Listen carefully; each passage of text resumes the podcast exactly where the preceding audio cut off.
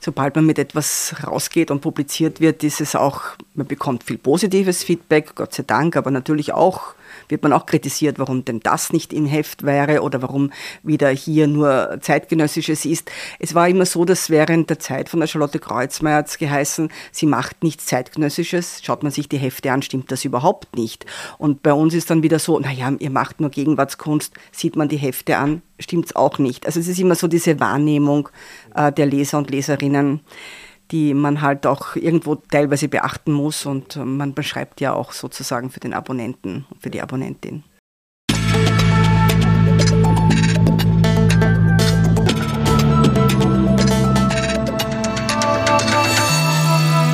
Ausgesprochen Kunst. Der Podcast mit Alexander Gieser.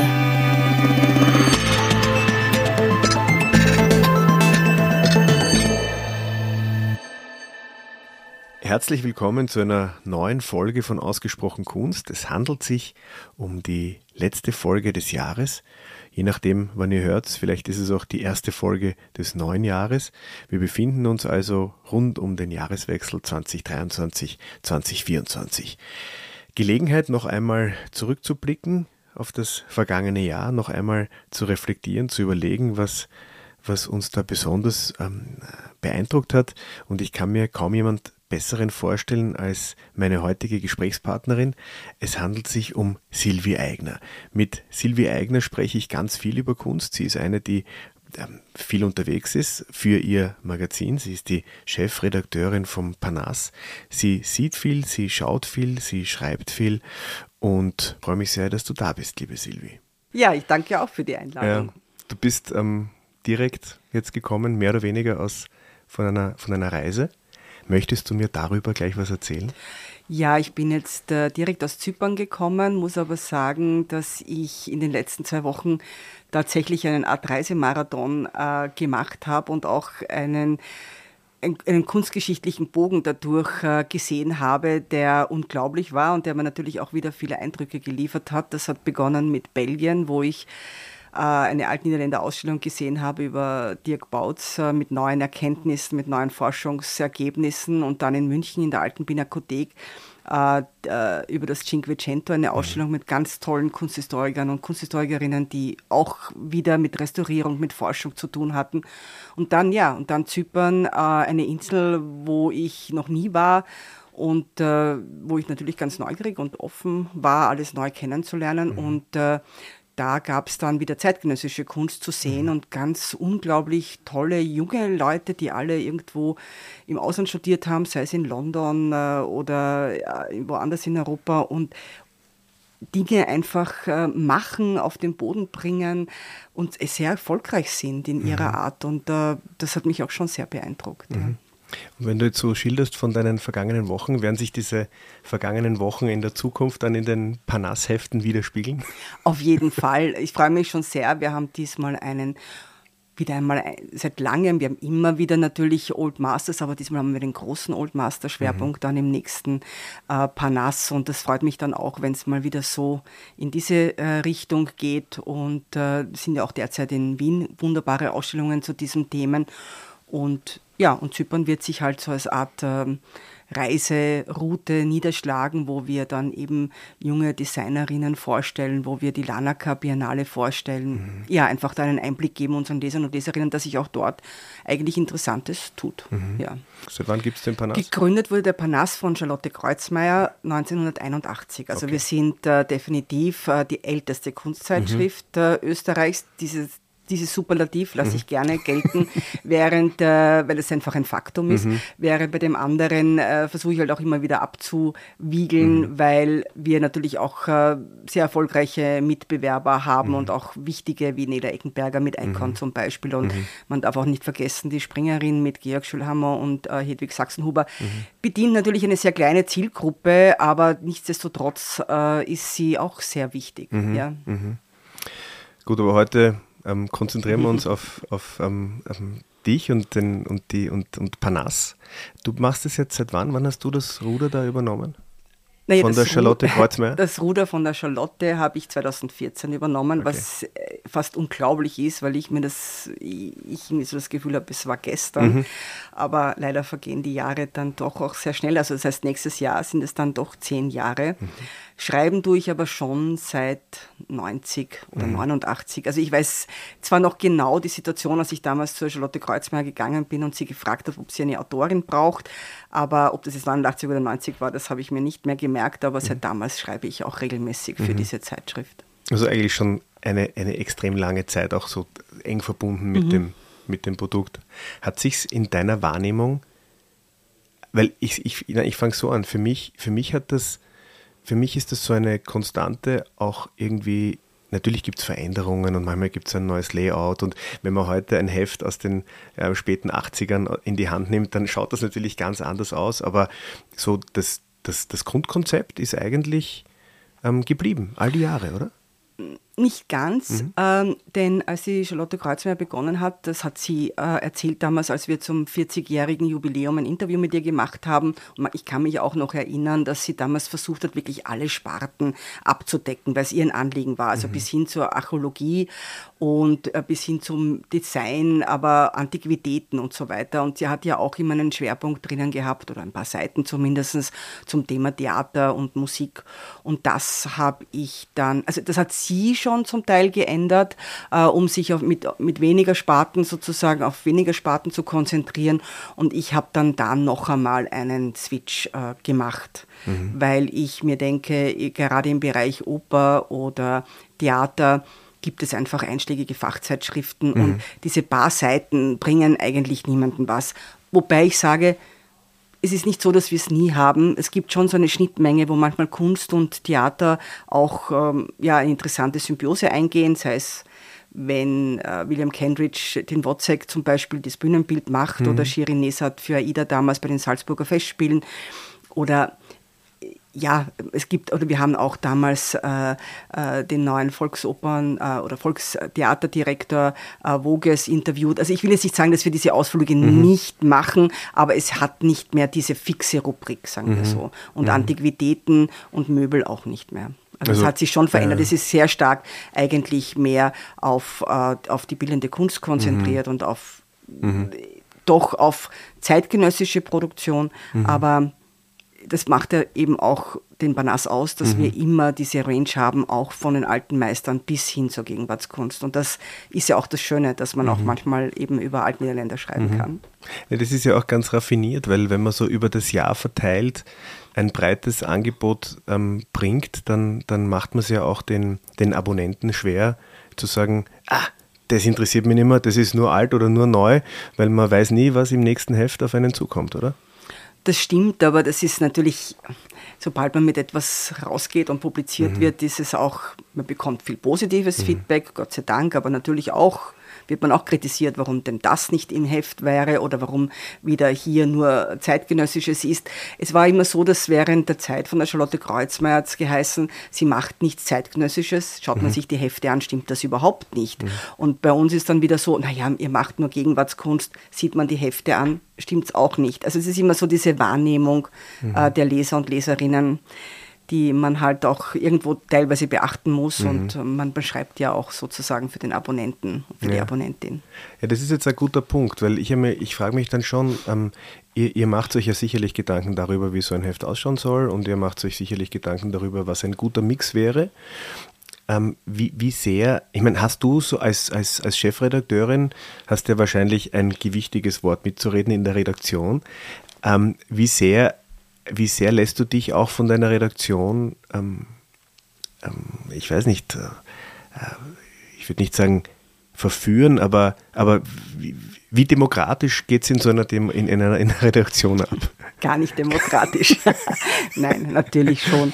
Also es ist schon so, dass ich eine Idee für das Heft habe und äh, dann natürlich schon auch äh, gerade auch mit unseren Korrespondenten und Korrespondentinnen sehr eng äh, zusammenarbeite, mhm. weil ich weder in Berlin noch in London noch in Paris, äh, wo wir quasi äh, oder auch in München, äh, wo ich doch auch schon viel bin. Aber es ist immer etwas anderes, wenn jemand vor Ort ist. Der bekommt viel äh, äh, Sidesteps mit, die ich dann in dieser Stadt nicht mitbekomme. Und mhm. da bin ich schon auch darauf angewiesen, mich mit ihnen auch auszutauschen. Und äh, ich freue mich natürlich auch, wenn unsere Autoren und Autorinnen Vorschläge machen. Und ähm, die werden dann einbezogen und äh, dann, äh, ja, je mhm. nachdem, wie relevant sie sind und wie sehr man sie integrieren kann, natürlich mhm. schon auch ins Heft integriert. Also wenn jetzt einer deiner ähm, Stammautorinnen einen, eine Reise macht nach Georgien und zurückkommt und sagt, ich habe diese wunderbare Privatsammlung gesehen und dann noch die, die, das Museum und war dann noch in der Kirche, dann kann es sein, dass, dass du dann sagst, okay, dann machen wir eine kleine Georgien- einen, einen kleinen Georgien-Beitrag, oder? Oder stelle ich mir das, kann ich mir das so vorstellen? Ja, fast, wobei hm. das umgekehrt passiert, dass sie mich schon vorher anrufen, okay. dass sie das machen werden. Ich und, war auf Urlaub. Äh, nein, nein, das sind ja dann meistens, also das ist schon etwas, was für mich sehr wichtig ist, dass sie uns auch sagen, äh, wo sie unterwegs sind, mhm. äh, weil man dann äh, eben äh, solche Sachen sehr gut integrieren kann. Mhm. Und perfekt ist es natürlich, wenn ich es vorher weiß, weil oft habe ich dann meistens schon dort oder da eh schon etwas in Evidenz mhm. und kann dann sagen, du ja, äh, bitte triff den noch, weil der hatte mit mir gerade jetzt Kontakt oder das wäre eine gute ähm, ein, ein, guter Kontakt für mhm. dich einfach äh, und dann äh, passiert das schon. Also das äh, war zum Beispiel bei Tallinn so, das hat die Fiona Liver vorgeschlagen, mhm. weil sie dort äh, sehr vernetzt ist und das war natürlich toll, weil ich wollte lange schon mal was machen zu dem Ort. Ich selber hatte dort nicht so viel Kontakte wie sie und dann ist das natürlich perfekt. Und, äh, oder auch wir haben dieses große Südfrankreich-Reise, die eben Maria Rennhofer gemacht hat, die ja dort äh, sehr versiert ist und sich sehr gut auskennt. Und mhm. sowas plant man dann natürlich schon ein. Und das passiert natürlich nicht ad hoc, weil ich dafür aber auch für den Seitenspiegel auch Platz brauche. Äh, manchmal kann man natürlich ad hoc etwas schon noch einbauen, dann wirft man halt den Seitenspiegel um, wenn es jetzt gerade so interessant ist. Mhm. Aber sonst passiert das so ein bisschen schon auch im Vorfeld. Mhm. Ja, das ist natürlich, also so die Produktion eines, eines, eines Heftes, ihr macht vier plus, also vier, vier reguläre Hefte? Wir haben vier reguläre Hefte, A208 Seiten mhm. und wir haben äh, auf jeden Fall das Auctions and Fine Arts, das ist ein Sonderheft, ein Specialheft mit 98 Seiten, das mehr oder weniger auf den Kunstmarkt fokussiert ist. Mhm wo es aber auch eine Rubrik gibt mit äh, Back Again zum Beispiel für Künstler und Künstlerinnen, die jetzt wieder ein Momentum haben, die aber vielleicht in den 60er, 70er Jahren erstmals äh, gewichtig geworden sind. Und ist mir ganz, diese Rubrik ist mir ganz wichtig zum mhm. Beispiel. Und dann haben wir alle zwei Jahre Up and Coming, die mhm. sich nur dem jungen Kunstmarkt äh, widmet, also den, nicht den Kunstmarkt, mhm. sondern den jungen Künstlern und Künstlerinnen wo wir auch einen Open Call haben, wo auch eingereicht äh, wird, also. äh, was auch sehr schön ist, weil wir dann viele Zusendungen bekommen, immer mehr natürlich, weil mhm. das Heft ja auch immer wieder bekannter wird. Und da habe ich ganz gern diesen Abstand von zwei Jahren einfach mhm. auch zu schauen, um, die, um auch ein bisschen diese Kunstszene beobachten zu können und nicht sofort irgendwie mhm. da etwas beurteilen zu müssen. Mhm. Und diese, ähm, wenn, wenn, du sagst, du machst einen Open Call, wenn dann die, wenn dann die Vorschläge reinkommen, wer sucht dann aus? Setzt ihr dann, macht ihr das redaktionell? Das wir machen das redaktionell, aber durchaus schon auch in, in mal wieder auch in Absprache mit Kuratoren und Kuratorinnen. Mhm. Ja, also so eine kleine Art kleine Jury, mhm. beziehungsweise haben wir ja selbst auch eine Liste. Dann gibt es, dann sprechen wir ja auch mit Leuten wie der Lucia Zeyer zum Beispiel, mhm. die jetzt ja auch die Ausstellung über das Neue gemacht hat, wie ja. sie die Szene sieht und so. Also das ist so ein, ein eben ein Rundumhören und Anschauen und Sehen. Mhm. Ja.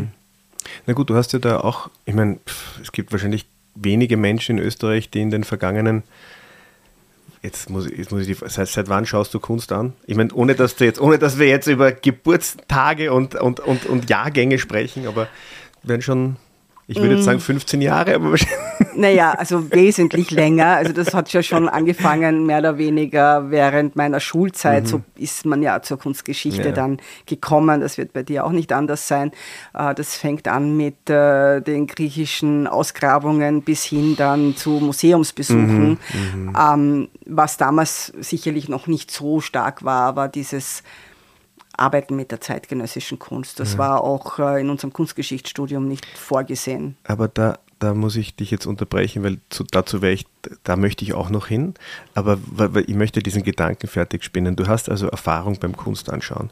Und ich habe gelesen, du warst ja jetzt auch Teil der Jury für, diese, für dieses Kunstranking im Trend, oder? Nein. Was, wurdest du nicht gefragt? Ich, ich nämlich auch nicht. Also, was, was, was, ich natürlich für einen unglaublichen Fehler halte, aber. Nein, ich halte es für keinen Fehler. ähm, Weil du befangen bist oder würde man das dir vorwerfen oder darfst du nicht oder in so einer Jury sein? Ich würde es nicht wollen, weil der Eigentümer des Trends äh, so. auch sozusagen äh, der Eigentümer des Panassis ist mhm. und ich finde, das ist ein, äh, eine Unvereinbarkeit. Mhm. Abgesehen davon, ähm, möchte ich mich auch freispielen von diesen Rankings. Mhm. Ich möchte eben keine Rankings machen. Wir haben beim Up and Coming stellen wir aus Platzgründen 25 äh, Künstler und Künstlerinnen vor. Ich könnte auch 100, mhm. wenn ich jetzt ein, mhm. ein Buch drucken würde, mhm. machen. Aber das hat keine, kein Ranking. Also es ist jetzt die Nummer 24 nicht besser als die Nummer 1 oder anders. Mhm.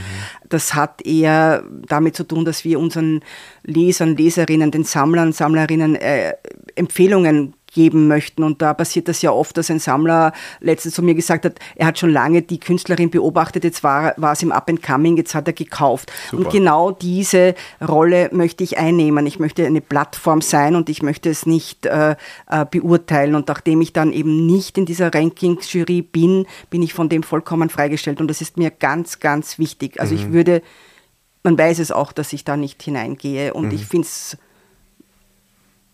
off the records kann ich es jetzt nicht sagen, weil ja. ich es jetzt hier offiziell sage. Ich finde es nicht It's gut, äh, dass hier Galerien mit in diesem äh, yeah. Ranking sind. Äh, yes. Und es sind auch viel zu viele Leute, die das beurteilen, was es auf der anderen Seite wieder demokratischer macht. Mhm. Also man kann da jetzt lang drüber diskutieren, mhm. äh, was das sozusagen für, eine, für, ein, für einen Impact hat. Mhm. Ja. Ähm, ich möchte davon freigespielt mhm. sein. Und das ist mir ganz wichtig. Ja. Das ist eine Haltung, die ich vertrete, die das hat beim Trend in diesem marktorientierten Magazin einen Platz, aber ja. nicht bei uns. Ja. Nein, ich verstehe das sehr gut. Ähm, wie ich, ich meine, die, die Wally Export ist jetzt, glaube ich, zum zweiten Mal Nummer eins.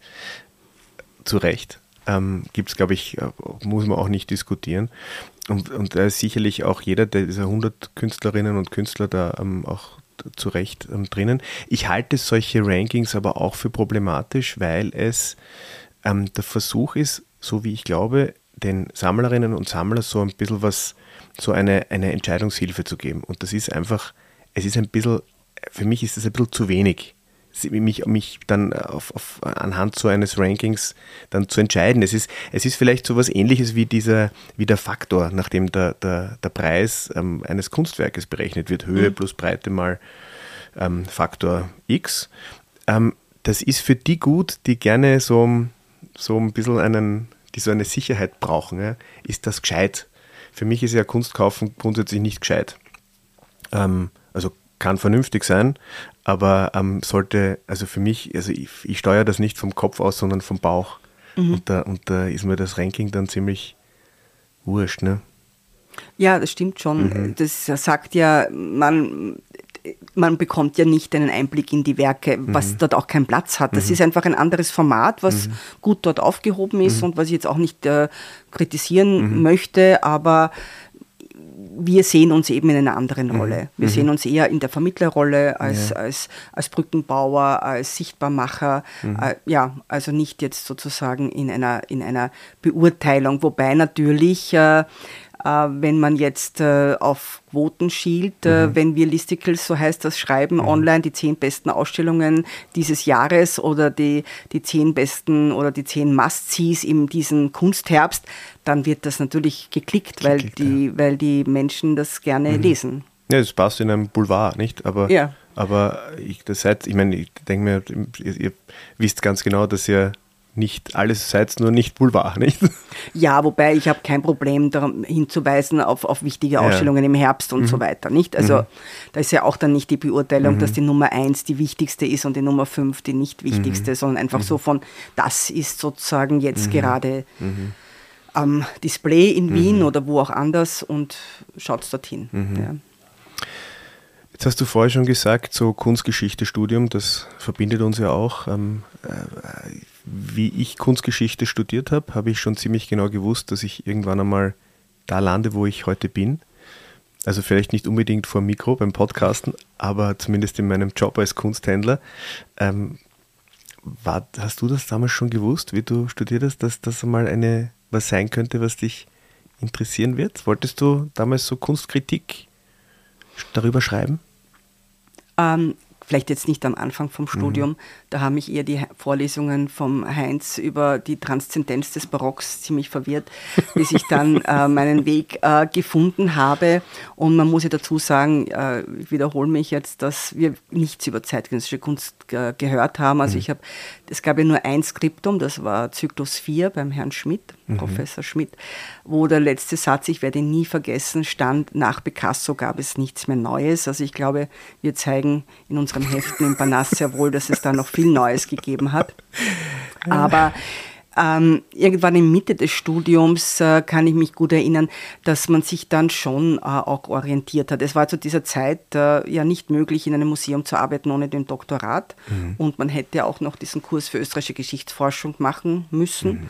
wo man Numismatik, also all diese Hilfswissenschaften gelernt hat. Das war damals noch Usus. Mhm. Und ich habe mich aber damals äh, dagegen entschieden, weil ich eigentlich mich jetzt nicht im Archiv gesehen habe oder in der wissenschaftlichen Forschung, sondern ich habe damals schon sehr viel so als Studium, also ich habe mein Studium finanziert als Skilehrerin und als, als jemand, der Führungen durch Museen gemacht hat oder durch Landesausstellungen damals in Niederösterreich. Also immer eigentlich auch in dieser Vermittlerrolle gewesen bin. Mhm. Und in der habe ich mich dann eben auch gesehen. Und deswegen war dann auch die Entscheidung, nicht in diese Richtung zu gehen, sondern eben dieses Postgraduate-Studium zu machen für mhm. kulturelles Management und im Bereich der Ausstellungstätigkeit als Kuratorin zu arbeiten und auch Bücher zu machen. Ja, es war eigentlich schon immer dann so meine Vision, äh, zu schreiben und etwas zu gestalten, ein Buch mhm. zu machen, eine Ausstellung zu machen. Mhm. Und ja, und Aber insofern, warum hast du dann, warum hast du dann promoviert? Wenn äh, promoviert habe ich äh, dann nicht mehr auf der Hauptuni, sondern auf der Angewandten, mhm. am Institut für Kunstwissenschaften bei Manfred Wagner, weil ich äh, nach all diesen Jahren, wo ich Ausstellungskataloge und, und viele Ausstellungen gemacht habe, auch eine Buchreihe mit vier junge Künstler publiziert habe, und Künstlerinnen mir immer gedacht habe, ich brauche wieder so ein langsames Medium, mhm. wo ich wieder in Ausstellungen gehen kann, wo ich äh, also in, in, Vorlesungen gehen kann, wo ich auch einen langen Atem habe zu schreiben ohne Deadline. Mhm ja, dann habe ich das angefangen und dann habe ich ein großes Ausstellungsprojekt bekommen, das mich über mehrere Jahre beschäftigt hat. Also so ist halt der Plan des mhm. Lebens dann gewesen. Und ich habe dann eigentlich relativ lang gebraucht, neben Beruf und Kindern dann mhm. diese Dissertation fertig zu schreiben. Mhm. Aber ich habe es dann doch gemacht. Mhm. Aber dieser Plan von, ich kann mich entspannt in eine Vorlesung setzen mhm. und wieder mal so richtig studieren. Der war nicht möglich, weil Gott sei Dank äh, interessante Ausstellungsprojekte dann immer nebenbei mhm. da gewesen sind und das hat mir ja auch großen mhm. Spaß gemacht. Oder auch mhm. Buchprojekte wie das, wie die mhm. zwei Bücher für die Sammlung Liaunig zum Beispiel. Mhm. Mhm.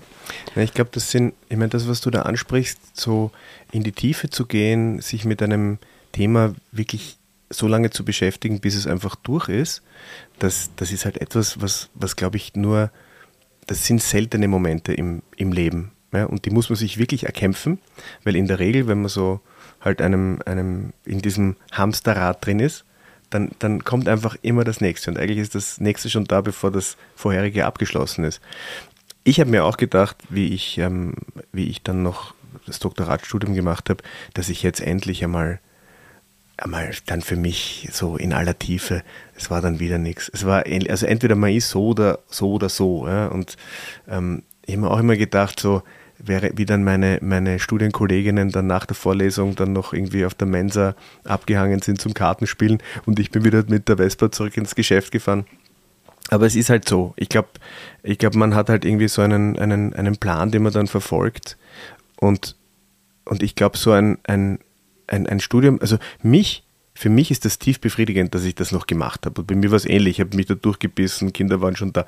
Aber dann so, das also erfüllt mich mit einem nach wie vor mit, mit, mit, mit großem Stolz, ohne dass ich das vor mir hertrage. Mhm. Aber es ist irgendwie schon, das ist etwas, worauf ich schon stolz bin, dass ich es gemacht habe.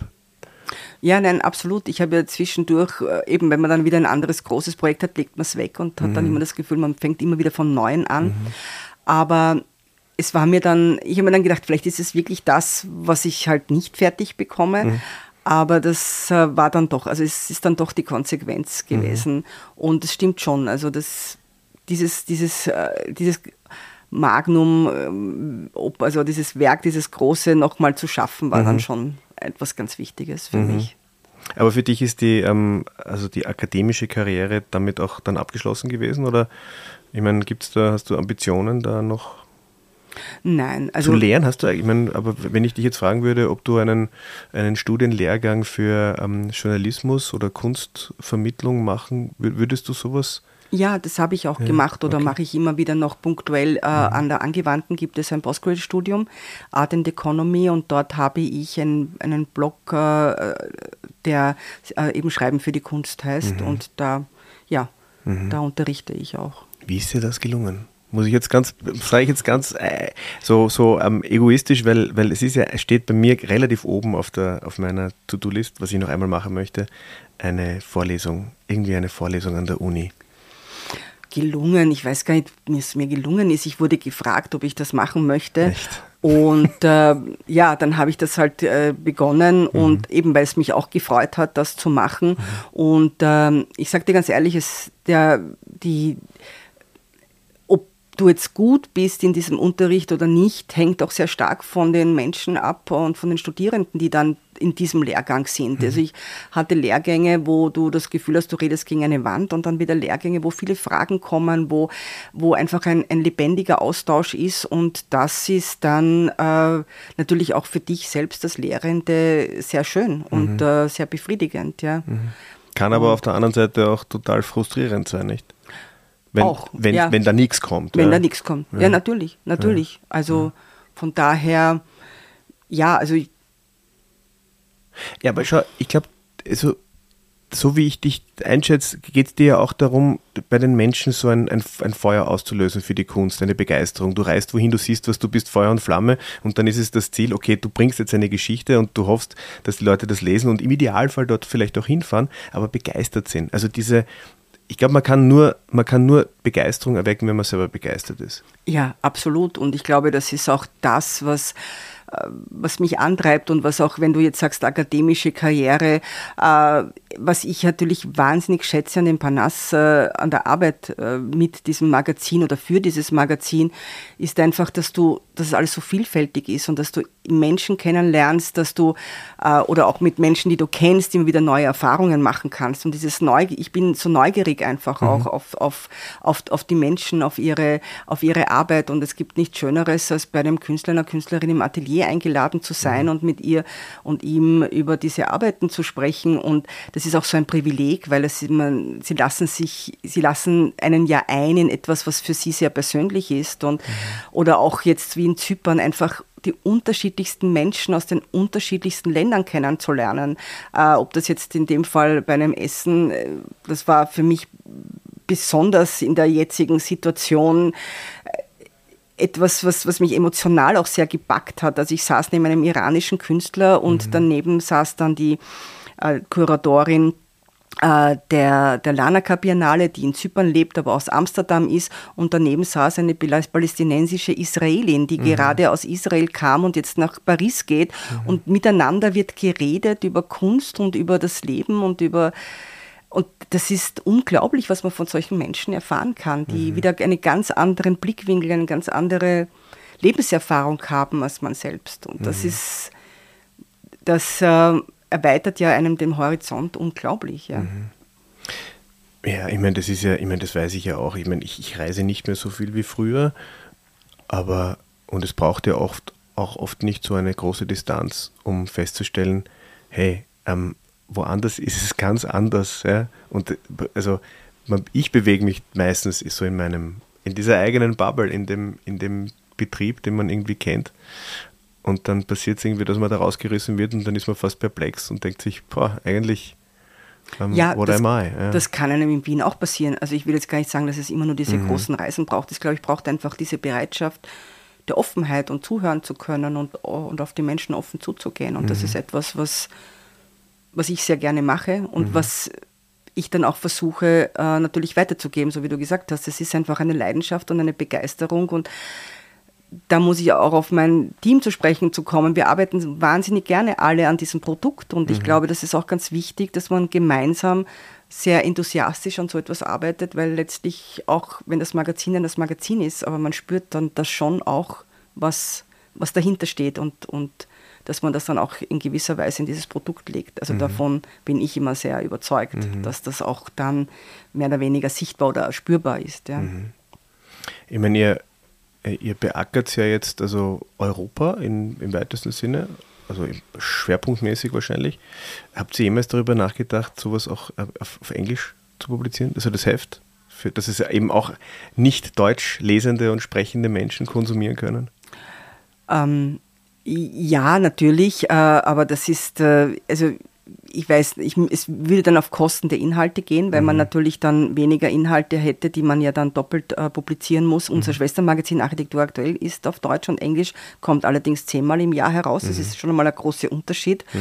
Und ähm, ich glaube nicht, dass der englischsprachige Markt äh, das denke nur an Freeze, das ja auch auf Deutsch dann äh, gewesen ist, mhm. Deutsch-Englisch und wieder eingestellt wurde in dieser Zweisprachigkeit, weil eben vice versa Freeze nicht im deutschsprachigen Markt punkten konnte, also auf Deutsch, die, die des Lesen, Lesens aufs Englisch. Mhm. Und äh, deswegen glaube ich auch nicht, dass wir jetzt äh, diesen englischsprachigen Markt äh, äh, erobern können. Also ich glaube, äh, wir sind gut beraten, dort zu bleiben, wo wir sind und mhm. das zu solida, so, solide zu machen mhm. und, und es ist nicht einfach mit mhm. Vertrieb und Präsenz, das ist alles sehr teuer mhm. und der Druck ist sehr teuer und geworden äh, auch, oder? Das hat eben vor ein paar und, Jahren. Äh, das heißt dann, es würde mir dann wahnsinnig, ich habe eh immer schon das Gefühl am Anfang, der Seitenspiegel kommt raus wie so eine weiße Leinwand und 208 Seiten, denke mir, wow, ich habe den Platz und dann mhm. beginne ich die Inhalte hineinzufüllen und dann denke ich mir, hätte ich gern nochmal 200 Seiten und wenn ich das Ganze dann nochmal beschränken müsste,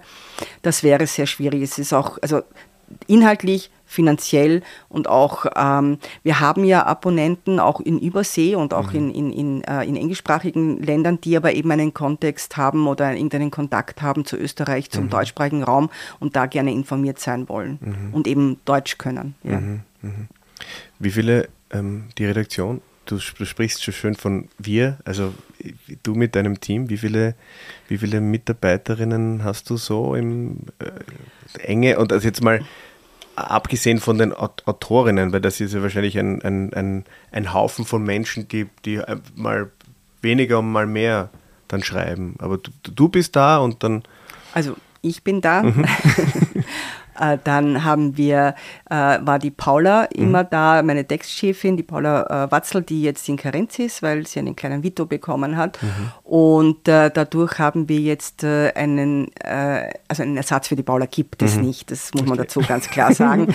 Aber ähm, wir haben eine Redaktionsassistentin, mhm. die nicht jetzt ganztägig äh, da ist mhm. und die wird dann auch äh, bleiben, wenn die Paula wieder zurückkommt. Das mhm. heißt, wir sind dann nicht mehr zwei, sondern mhm. zweieinhalb mhm. äh, Stellen, wenn du so möchtest, auch wenn die Paula wahrscheinlich am Anfang ja noch nicht ganztags zurückkommen mhm. kann. Ähm, und dann haben wir noch einen Head of Sales mhm. äh, und äh, äh jemand, der online äh, macht. Und äh, Grafik, Abonnement und äh, da, das teilen wir uns. Dann haben wir mhm. noch jemanden, also mit unserem Schwestermagazin mhm. Architektur aktuell, also mhm. der ganze Vertrieb und das wird sozusagen, wir haben ja auch noch Kunst und Kirche als drittes Magazin, das ist, das wird sozusagen innerhalb des Verlages, äh, wird für alle drei Hefte gemacht. Mhm. Und dann haben wir noch jemanden, der Adlife betreut, weil wir mhm. haben ja auch äh, ein sehr starkes äh, und sehr engagiertes und äh, sehr erfolgreiches Programm, das wir noch neben unserem Magazin machen, wo wir Führungen machen, Atelierbesuche und mhm. so weiter. Also Artlife für unsere Abonnenten, Abonnentinnen. Cool. Das heißt, wenn man da andockt, dann kommt man, in, kommt man an Plätze, man, zu denen man sonst nicht kommen würde. Zum Beispiel, ja. Mhm. Also sehr empfehlenswert. Ja. Mhm. Und jetzt so der Ablauf, ähm, wann, wie viel wie viel Zeit brauchst du, um so ein Heft zu machen? Oder wie, also du musst ja permanent unterschiedliche Aggregatzustände in deinem Kopf haben, nicht? Äh, die Idee, ähm, die Idee, die schon fast einer Umsetzung ähm, nahe kommt und dann, dann muss es geschrieben werden, dann muss es gedruckt werden. Also es ist ja, also ich weiß ja, dass von dem Podcast, das ist ja vergleichsweise einfach, weil es gibt eine Aufnahme. Übrigens, unsere, unser Gespräch hier ist die, ist die Jahreswechselfolge. Deswegen habe ich auch dann noch eine, eine Frage, die zum Jahreswechsel passt. Aber ähm, so, der, so der Redaktionsplan, wann, äh, also jetzt ist zum Beispiel gerade das Heft das dritte 3, 23 rausgekommen? Das ist, am, ist äh, im September rausgekommen. Okay, im ja. September rausgekommen. Und dazwischen hatten wir jetzt eben das Auctions and Finance, das mhm. ist am 26. Dez äh, mhm. Oktober herausgekommen. Mhm. Also es ist immer ein bisschen schwierig, in einem Podcast über so diese Zeitabläufe zu sprechen, aber wenn wir, wenn wir jetzt zum Beispiel Ende Dezember sind, ja, also wir, wir sind jetzt am Jahreswechsel, dann kommt die Folge raus, ähm, dann ist ja euer erstes Heft im März in welchem Zustand ist es? Ist zum Jahreswechsel das Märzheft? Ja, desaströs. Nein. Nein, also es ist so, dass unsere Autoren, Autorinnen sehr gerne recht früh Bescheid wissen mhm. Äh, über die Texte, die sie schreiben wollen und sollen. Das heißt, da sind dann schon zum Jahreswechsel sind schon grosso modo die äh, Texte draußen, also das heißt, sprich die Aufträge sind draußen. Mhm. Und die Texte sollten dann äh, bis äh, spätestens Ende Jänner kommen, sodass sie dann noch lektoriert werden können, also zuerst redigiert werden können mhm. und dann äh, lektoriert werden können. Und äh, wir arbeiten dann schon äh, auch an der Bildredaktion mhm. und äh, gedruckt wird dann Mitte Februar. Mhm. Das heißt, und wir brauchen schon so zwei Wochen für das Layout mhm. wenn alles da ist. Sonst brauchen wir natürlich länger, weil es dann oft so ist, dass Bilder nicht groß genug sind und dann halt, äh, oder ja, also da, da, da ist einfach dann halt auch noch vieles äh, mhm. oft dann mhm. noch zu machen. Mhm. Ja. Und denkst du da dann auch schon an das zweite Heft des Jahres? Zum Teil schon. Also wir haben jetzt dann, wir haben dann auch immer wieder so Redaktionsklausuren, mhm. wo wir schon auch das Jahresprogramm machen. Nur es ist halt anders als bei Architektur aktuell, die viel weiter vorausdenken können, mhm. versuche ich das Heft relativ offen zu lassen, äh, weil man ja bei den Museen hat man dann im Jänner zumindest schon die Jahresprogramme, das ist klar. Aber bei den Galerien zum Beispiel noch nicht so. Und dann eben, dann kommen Pressereisen rein oder man fährt selber wohin und dann denkt man sich, toll. Also mhm. das ist jetzt super, dass ich den Künstler, die Künstlerinnen treffe und da möchte ich dann noch ein Porträt machen. Und wenn ich das aber als alles schon so festgelegt habe, mhm. dann ähm, kann ich das einfach nicht mehr. Und es mhm. ergeben sich oft dann super Gelegenheiten, wie ich habe zum Beispiel äh, Jahresanfang 23 nicht gewusst, dass Richard Deacon zu Robotsch kommt mhm. äh, im Herbst und äh, wie das dann klar war, war für mich ganz selbstverständlich, dass wir mit ihm ein Interview machen, mhm. weil ich seine Arbeit sehr schätze und äh, wenn er in Salzburg ist, natürlich dann äh, wieder die Möglichkeit ist, ihn wieder einmal zu treffen und mhm. das sind dann so Dinge, die ich einfach mitnehmen möchte. Mhm. Und deswegen ist es besser, das ist zwar, äh, erfordert zwar von mir auch eine große Flexibilität, aber das ist mir wichtig, mhm. um eben, gerade wenn ein Heft nur äh, quartalsmäßig erscheint, es trotzdem sehr aktuell zu halten. Mhm.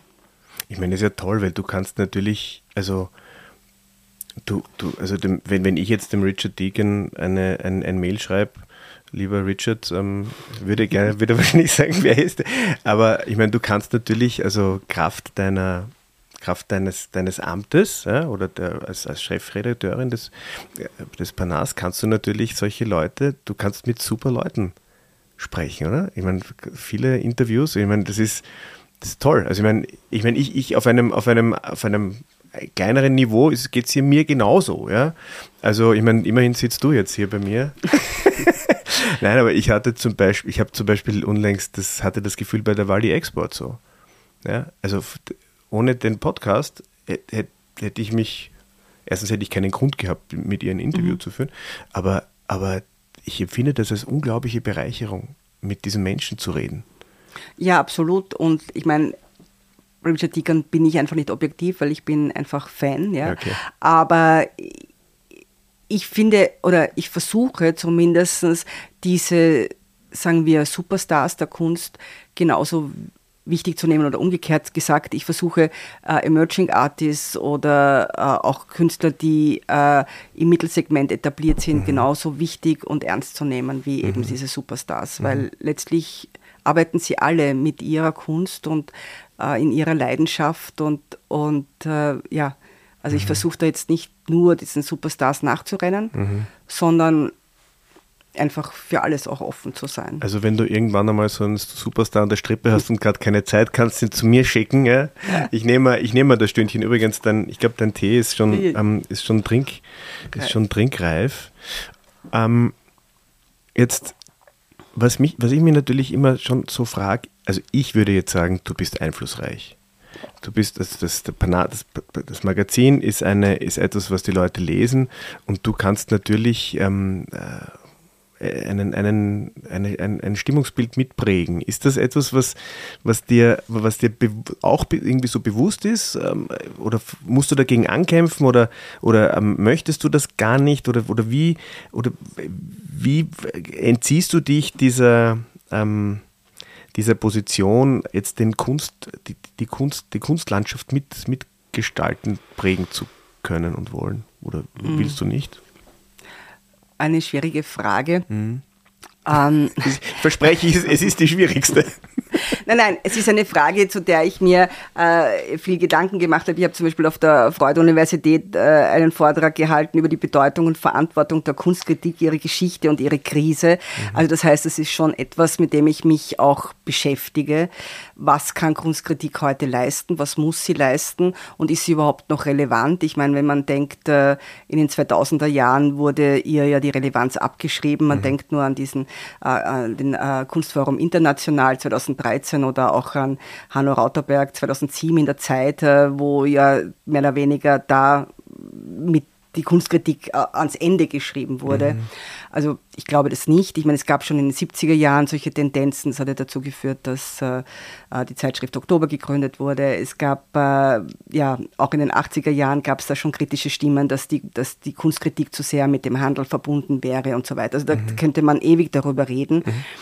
Ähm, was, wo, wo ich mich versuche zu entziehen oder was mir oft äh, schwer fällt oder was ich, äh, was ich nicht mag, ist, ist eben dieses, äh, wie soll man sagen, diese, diese Attitüde, dieses, ich nenne das das Sofortismus, ja, mhm. dass man, äh, man geht aus einer Ausstellung raus und es fangen, fragen einem schon fünf Leute, und wie hat es dir gefallen und wie findest mhm. du es? Und es wird sofort beurteilt, ja, mhm. von manchen oder und das kann ich nicht, das will ich auch nicht. Mhm. Ich möchte einfach über die Dinge nachdenken können. Und oft ist es so, dass ich vielleicht was nicht verstehe oder irgendwo auch mir denke, mit dem kann ich gar nichts anfangen. Mhm. Und dann interviewe ich aber den Künstler oder die Künstlerin und dann öffnet sich ein Fenster. Und das heißt noch lange nichts, dass mir dann gefallen muss. Aber es ist auf jeden Fall mal noch einmal ein anderer Blickwinkel. Oder man liest sich noch was dazu an und, und dieses, dieses sofort immer eine Meinung zu etwas zu haben. Mhm. Ja? Also wir, ich habe immer das Gefühl, wir diskutieren viel weniger über Inhalte als über Meinungen. Mhm.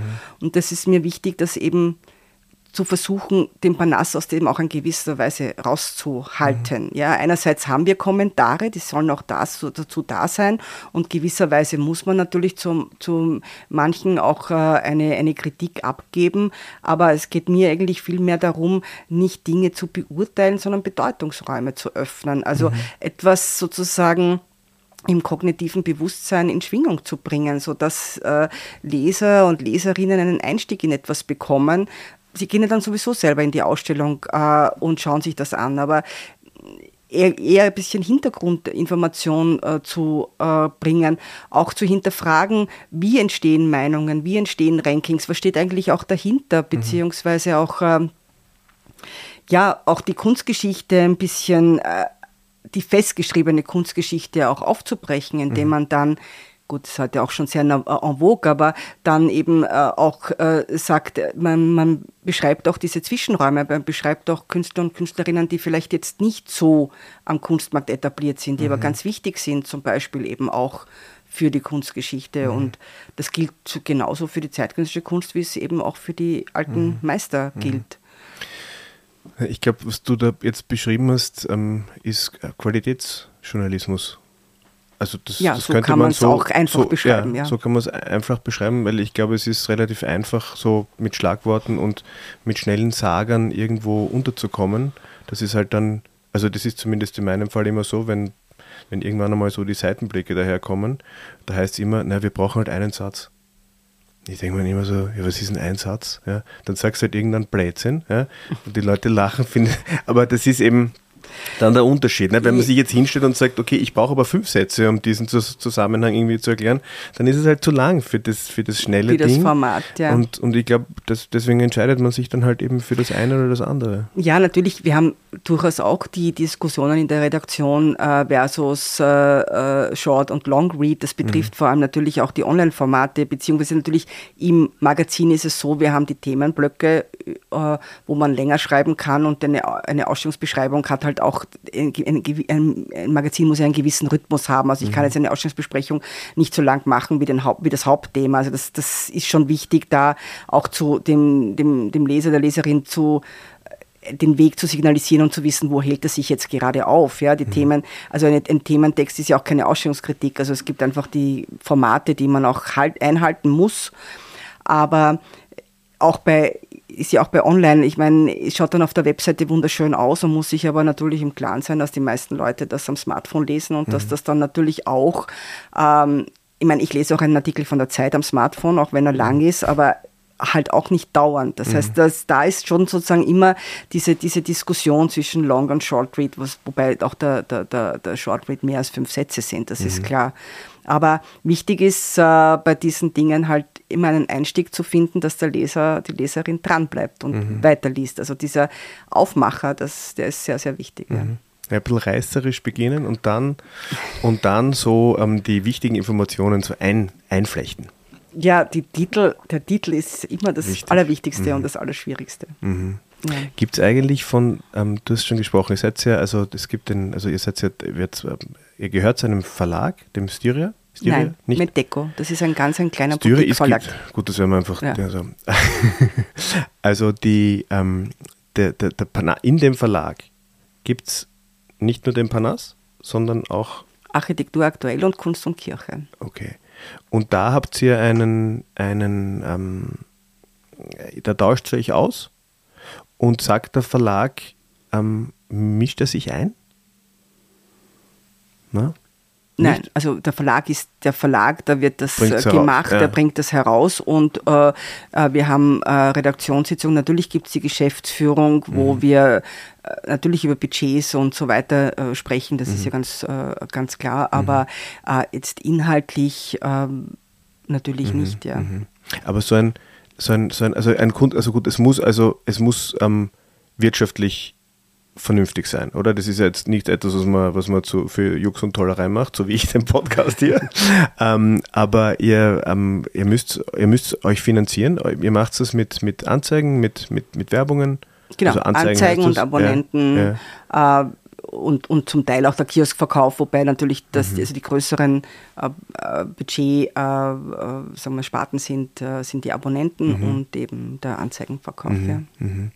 Und ähm, wird eigentlich der, der Anteil des, des, des Online, der Online-Konsumation durch den Leser, steigt das ständig oder merkt Durchaus, das? natürlich, auf jeden Fall. Ja, es ist auch ganz, äh, also es war interessant, dass wir, als ich den Panas übernommen habe, gab mhm. es ja kein Online-Medium, also es gab eine Art Landing-Page. Mhm und wir haben dann dieses Online-Magazin mehr oder weniger aufgezogen und äh, äh, gestaltet. Und das ist jetzt auch nicht so, dass jetzt die Inhalte von Panas natürlich geben wir manche Inhalte vom Heft auch mhm. hinein, von den Magazinen oder, oder teasern sie an, aber grundsätzlich funktioniert das Online-Magazin auch als eigenes Magazin, was mhm. auch notwendig ist, weil wir nur viermal im Jahr rauskommen. Das heißt, es passiert dazwischen einfach auch vieles in den Galerien mhm. mhm. und das möchten wir ja auch äh, abdecken oder Messeberichte, die sind, die müssen also äh, ja sofort online gehen und das ist dann, wenn das Heft dann drei Wochen oder vier Wochen später erst herauskommt, Klingt da kann man dann vielleicht sagen, die äh, da kann man dann ein Thema herausnehmen, mhm. was man auf der Messe gesehen hat mhm. oder sich Künstler merken und später mit ihnen ein Porträt machen oder so. Mhm. Man geht ja auch auf eine Messe, um sich zu informieren, aber der Messebericht selber, das ist etwas, was natürlich ins Online-Medium gehört. Ja. Und auch Instagram äh, ist natürlich für uns sehr wichtig, weil einfach die Reichweite viel mehr erhöht wird, mhm. als wir das mit dem Vertrieb je können. Ja. Mhm. Und teilen, also ich merke das immer so wieder, wenn man wenn man, also das, diese Verbreiterung dieser, dieser Botschaft irgendwie wird einfacher, nicht? Weil so ein Magazin liegt rum, da können halt bei einem zu Hause vielleicht, also wir haben es ja bei uns, also für uns ist das immer ein, ein erhebender Moment, wenn, die, wenn, wenn der neue Panas kommt. Ähm, und ähm, da sehen es halt auch immer wieder mal Leute, aber halt die, die da vorbeikommen und die da vielleicht kurz reinblättern. Aber so ein, ein digital publizierter Beitrag, das wird dann geshared und geteilt und weitergeleitet und da hat man natürlich erreicht man eine ganz andere aber vielleicht nicht unbedingt die Zielgruppe, muss man natürlich auch sagen. Naja, eine andere Zielgruppe. Also mhm. die Zielgruppe plus noch eine andere Zielgruppe. Also mhm. auch ein jüngeres Publikum, das natürlich äh, viel mehr online zu Hause ist und online konsumiert wird. Wobei äh, es für, wenn man jetzt auf dieses Format Up and Coming äh, äh zu sprechen kommt, mhm. ist es für mich schon auch sehr, sehr wichtig, äh, weil wir auch äh, immer wieder gefragt werden, ja, warum wir immer noch Print machen in der heutigen Zeit. Und Print ist klar das Flaggschiff von Panas und äh, wenn ich Ihnen dann erzähle, dass wir sogar ein Magazin für junge Künstler und Künstlerinnen als Print machen, ist, äh, blickt man mhm. dann oft in erstaunte Gesichter. Aber das ist doch ganz wichtig, wenn man sich allein vorstellt, wenn ein Künstler äh, einen Sammler trifft zum Beispiel und gibt ihm dann einen USB-Stick in die mhm. Hand oder gibt ihm lieber ein, ein Magazin, wo er ausgewählt wurde, mhm. wo ein Beitrag drinnen ist, das auf einem schönen Papier gedruckt ist, das ein sensationelles Layout hat von mhm. unserem äh, Artdirektor. Äh, das ist schon ein Unterschied. Ja, es braucht mhm. beides. Ja, und deswegen äh, ist es ganz wichtig, immer auch noch dieses Printmagazin hochzuhalten und auch äh, zu machen mhm. und äh, Daher werden wir auch daran äh, festhalten. festhalten ja. Auch wenn wir sozusagen natürlich diese Zielgruppe, die wir mit Online erreichen, nicht, äh, nicht missen wollen. Ganz im Gegenteil. Mhm. Ja, also ich glaube, es ist einfach ein, ein, ein, ein, ein gutes äh, Zusammenspiel zwischen, mhm. zwischen äh, beiden. Mhm. Ja. Ich verwende den Panas einfach auch als so als, als Lektüre zwischendurch. Also ich meine, ich muss, ich gebe zu, ich bin jetzt kein großer Leser. Ich, ich habe selten die Muse, Muse, dass ich mich jetzt hinsetze und, und äh, ein, ein Buch lese. Aber den Panas lese ich gerne, weil, weil, weil es einfach so, ich kann da mal zehn Minuten was lesen oder ich blätter nur durch. Es ist, es, also, also für, für mich passt es einfach. Ähm, ja, was ich schön finde, ist, dass wir manchmal dann, also wir haben ja auch dadurch, dass wir Formate haben wie Artlife oder ich ja auch sehr viel unterwegs bin, mhm. trifft man natürlich auch Abonnenten und mhm. Abonnentinnen. Und es ist auch immer wieder schön, dann dieses Feedback zu bekommen, wenn jemand sagt, ich habe mir jetzt die älteren Banas wieder hergenommen mhm. und lese sie durch. Mhm. Was eben auch bedeutet, natürlich sind die Ausstellungen äh, äh zeitbezogen, mhm. aber die Themen eben nicht. Und da ist es mir immer ganz wichtig, auch, äh, also es ist natürlich jetzt kein kunsthistorisches Buch, aber einen gewissen äh, auch Bogen zu, äh, zu spannen. Also wenn wir jetzt über, über den, den, den Robert Mallowell äh, mhm. zum Beispiel schreiben, dann ist es mir wichtig, wenn, und das wird ein Thementext, dann ist es mir wichtig, dass man auch schreibt, okay, was ist in New York School mhm. und wen, wen gab es dort noch? Und da gab es dann zum Beispiel auch ganz wichtige Künstlerinnen. Und mhm. dann ist es mir wichtig, dass wir auch dann diesen Teil zum Beispiel machen. Also das ist dann schon so eine Setzung meinerseits, dass ich dann sage, ja, die Ausstellung ist wunderbar und traumhaft, mhm. aber das ist auch mir noch wichtig, äh, äh, praktisch als, äh, als Anhang äh, mhm. dazu zu geben und eben da noch einen, sagen wir, einen bisschen umfassenden, den Lesern und Leserinnen umfassenden Einblick zu geben. Mhm. Und, ähm, und das macht es dann sozusagen wieder unabhängiger vom Zeitkontext. Mhm. Eine Frage, auf die du wahrscheinlich oder bin mir ziemlich sicher, dass du da jetzt keine Antwort hast für mich. Ähm, seit ähm, 2014 gibt es ein Lieblingsheft. Hm. Du schüttelst den Kopf. Nein, also ich versuche jetzt, gehe das jetzt gerade so durch. Ähm, nein, also es es ist jedes Heft eine neue Herausforderung und es ist jedes Heft anders. Äh, jetzt nicht im Aufbau und im Layout, aber einfach von den Themen her. Mhm. Und das macht es ja auch gerade so spannend. Und man ist natürlich jetzt versucht zu sagen, das Lieblingsheft ist immer das, was gerade in Druck geht, weil es äh, quasi man hat die Arbeit getan und puff, ja, es äh, ist weg. Aber so ganz spontan ist mir jetzt eingefallen und das ist irgendwie jetzt äh, lustig, ist, ist, ist, es dieses Heft mit dem äh, Jan van Eyck am, am, am Cover und diese lange Strecke über diesen unfassbar tollen alten niederländischen mhm. Maler. Und ich hatte damals das Glück, noch in Gent die Ausstellung zu sehen, mhm. die mit einer unglaublichen Forschungsarbeit und Aufwand über Jahre gemacht wurde mhm. und äh, wo auch Teile des Gent Altares ausgestellt waren, die restauriert waren. Und äh, dann äh, zwei Wochen später ist sie geschlossen worden mhm. aufgrund der Pandemie. Und mhm. äh, das, wenn man denkt, welchen Aufwand die, die Museumsleute dort gemacht haben, wie viele Leihgaben sie bekommen haben mhm. und so mhm. weiter, ist das natürlich äh, furchtbar gewesen. Äh, aber das hat mich schon auch sehr beeindruckt. Also man mhm. merkt schon, ich habe so ein bisschen eine Liebe für Altniederländer. Mhm. Ja. ja. Aber nee, das, ist, das, kann ich verstehen. Ja, aber es, ich, es waren noch viele, also ich, ja, es ist einfach schwierig. Mhm. Ja. Ihr habt wahrscheinlich, ich meine, liest du, du liest ja wahrscheinlich dann das Heft dann kritisch. Es gibt ja sicherlich immer irgendwelche kleine Hopperlas. Ja, das ist gar, also das ist sozusagen, wenn die Hefte dann kommen von der Druckerei, also das wird ja vieles direkt von der Druckerei auf, ausgeliefert und dann bekommen wir mhm. natürlich ein großes Kontingent auch in die Redaktion und dann umschleicht das jeder so, keiner will der Erste sein, der sozusagen reinschaut und ja. den Fehler sieht, ja. ja. Und äh, oder auch wenn ich dann so gefragt wird, na, was sagst du jetzt zu dem Heft oder so, dann kann ich das oft nicht, weil ich noch zu nah dran bin. Ich mhm. habe es ja gerade erst mehr mhm. oder weniger Korrektur gelesen mhm. in, der, in der Schlussredaktion mhm. gemeinsam mit der Lektorin. Und äh, da braucht es dann irgendwie so diesen Abstand. Aber mhm. wir schauen uns die Hefte schon an auch äh, und machen dann schon auch so Analysen. Also jetzt nicht, wenn wo ein Tippfehler ist, ich meine, ja, das, das, passiert, halt leider. Ja. ja. Und das Interessante ist, dass wir die Hefte, also dass die, dass die Lektorin ja schon die Hefte in, im, im Doc, also ich redigiere sie, dann liest sie sie, sie im Word. Dann mhm. äh, da haben wir einen Ausdruck, der halt so normale A4-Seiten mhm. sind. Und also und dann kommt der Plot, der ja dann schon sozusagen das richtige Format hat und dann gibt es dort immer noch Fehler. Mhm. Und das ist faszinierend, ja. Mhm. Aber einfach, weil das dann äh, noch einmal irgendwie anders ist, sieht man das dann äh, noch und dann hoffentlich hat man dann mhm. nichts übersehen. Mhm. Also, also das fehlerfreie Heft, das ist. Ja, ich glaube, das ist eine Illusion, ja. ja. Also was für uns halt sehr wichtig ist oder für mich am wichtigsten ist, dass Namen nicht falsch geschrieben ja. sind, weil es ist eine gewisse natürlich Unhöflichkeit und ähm, äh, und äh, ja, und auch die, die natürlich die ganzen Fotocredits, das ist halt bei uns eine, eine ziemliche, viel, sehr, sehr viel Arbeit, ja. Mhm. Dann bin ich, ja gut, ich meine, ich bin natürlich froh, dass du jetzt, also weil ich habe mir gedacht, so, na, das ist so, ich kann keines herauspicken, aber dieses eine Heft, das werde ich mir jetzt dann gleich ähm, reinziehen ähm, dem Jan van Eyck, das, das, das, darauf freue ich mich. Wie viele Hefte hast du jetzt gemacht seit 2014? Hast du also viermal, fünf oder sechsmal, zehn, 40? Mhm. 40 Hefte ungefähr?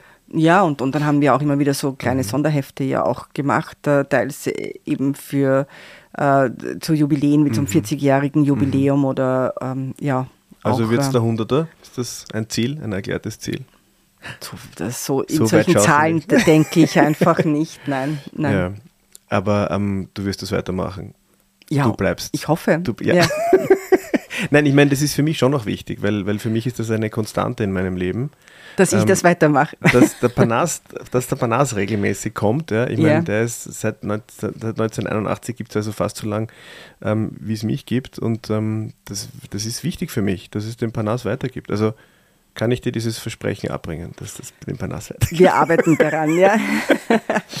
ähm, ja, also Ende des Jahres, es hat immer so ein bisschen was Melancholisches. Ähm, mich hat sehr gefreut, dass, dass, dass du ähm, meine Gesprächspartnerin warst heute für diese. Ja, mich jetzt auch gefreut, mit dir über unsere mm. Magazine zu sprechen. Ja, und es ist, also ich, mir, mir, fallen jetzt spontan noch einige Sachen ein, über die wir gar nicht gesprochen haben.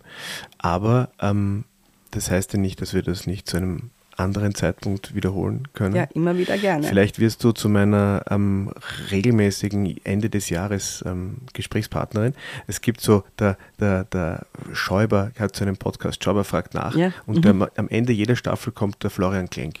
So, und die, die rekapitulieren dann diese abgeschlossene Staffel. Das könnte ich mir eigentlich ganz gut vorstellen. Das würde ich sehr gerne machen. Ja, dann ja. Kann, kann ich mich auch darauf vorbereiten und dann sagen äh, äh, Ranking. Ranking. Nein, Nein ähm, aber es ist schon, ähm, äh, man kann dann schon gut auch äh, äh resümieren, auch mhm.